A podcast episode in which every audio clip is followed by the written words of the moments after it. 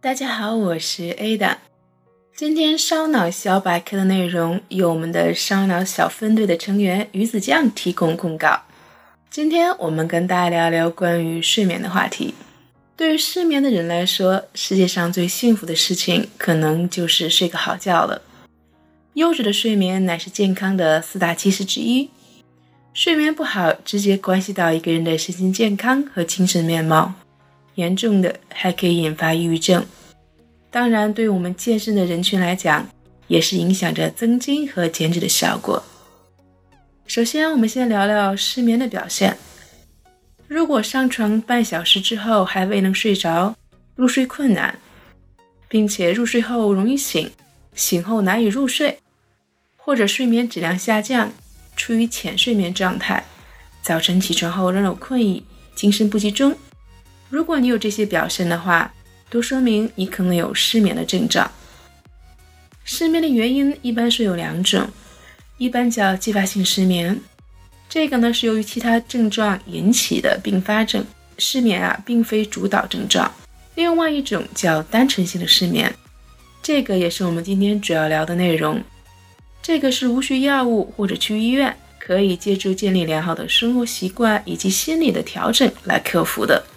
当然，我们需要说明的是，有时候啊，因为某段时间我们的情绪失控，比如说失恋、工作加班、环境闷热、湿冷、噪音、蚊虫叮咬等这种偶然性的阶段性失眠，严格来讲，并不属于失眠症。每个人都会经历这样的状况。那单纯性失眠的调理又该从哪些方面入手呢？从生活起居方面给大家一些建议。首先不要熬夜，熬夜啊跟失眠是息息相关的，千万不要以为只要第二天多睡一些就可以把觉补回来了。我们建议大家最迟十一点入睡。经常失眠的人啊，我们建议十点左右就要培养上床睡觉的习惯了。我们还要忌讳早晨赖床不起，这也不是一个非常好的习惯。经常勤晒衣被，白天开窗通风。而且我们还可以养成午睡的好习惯。午睡呢，可以改善我们的心情，降低人体的紧张度，缓解压力。但是午睡不宜过久啊，以一小时、半小时为宜。如果睡眠过多，反而会影响我们夜间的睡眠状态。另一方面，我们要给大家一个啊关于合理饮食的一个建议。首先，我们一定要吃早饭。不吃早饭的害处啊。我相信大家已经从很多的一些媒体和报道已经听说过了，在这里呢，我们也不要啊给大家赘述了。同时，我们建议大家不要晚饭过晚、过饱、过油腻或过咸，这样胃肠被强迫加班会影响我们的睡眠，导致入睡困难，或者是多梦、浅梦，甚至失眠等问题。时间久了，也会让人无精打采，甚至导致记忆力衰退和神经衰弱。同时啊，我们也给大家建议啊，我们从运动健身的角度来讲，首先大家还要经常做一些运动啊，尤其一些上班族的白领，有些人可能呃能躺着就不坐着，能坐着就不站着，其实这是一个很不好的习惯。另一方面，我们要注意大家不要训练过度或者是过晚，因为高强度的训练，如果在接近睡眠时间的时候。大脑会处于一个兴奋的状态，从而呢反而会影响我们的睡眠。当然，最重要的话呢，我们会跟大家聊聊啊，我们一定要有一个好的情绪和心态，不要把自己随意贴上失眠的标签儿。有时候我们越在意，反而越容易失眠。不要刻意啊对失眠过于关注，把自己当做一个健康的正常人就好了。我们说睡心在睡眼，睡眠不要想一些。让你心绪烦恼的事情，这样真的非常影响我们的入睡。不管我们有没有睡意，要强迫自己上床，培养建立自己的生物钟，长此以往，身体就会慢慢的适应。到了一定的时间，就知道我们要休息了。我们也不要刻意啊，把我们的睡眠的时间控制到所谓的七八个小时啊，因为经常说这是比较理想的睡眠时间。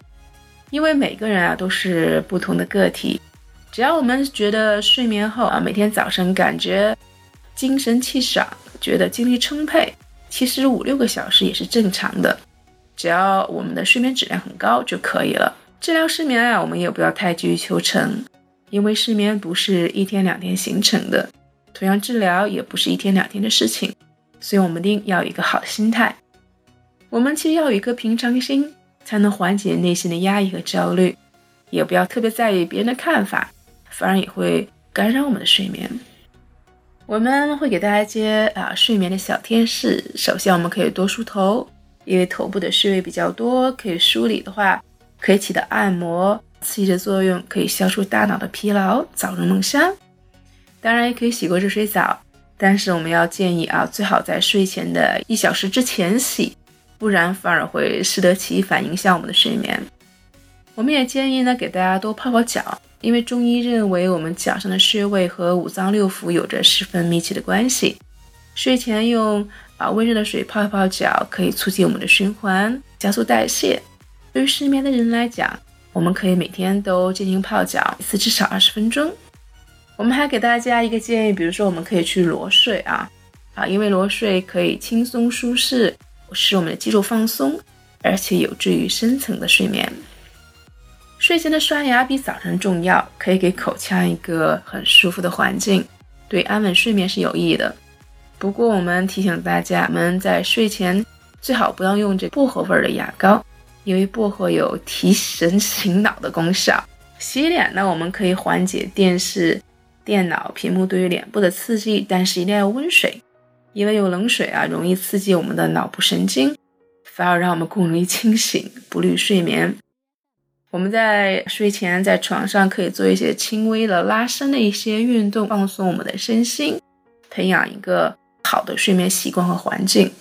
当然，睡眠之前我们有些事情呢，我们也不建议大家去做，比如说上床之前啊，不要玩这个手机呀、iPad 呀，因为现在很多大家都习惯睡前玩手机，其实这是影响我们睡眠质量的。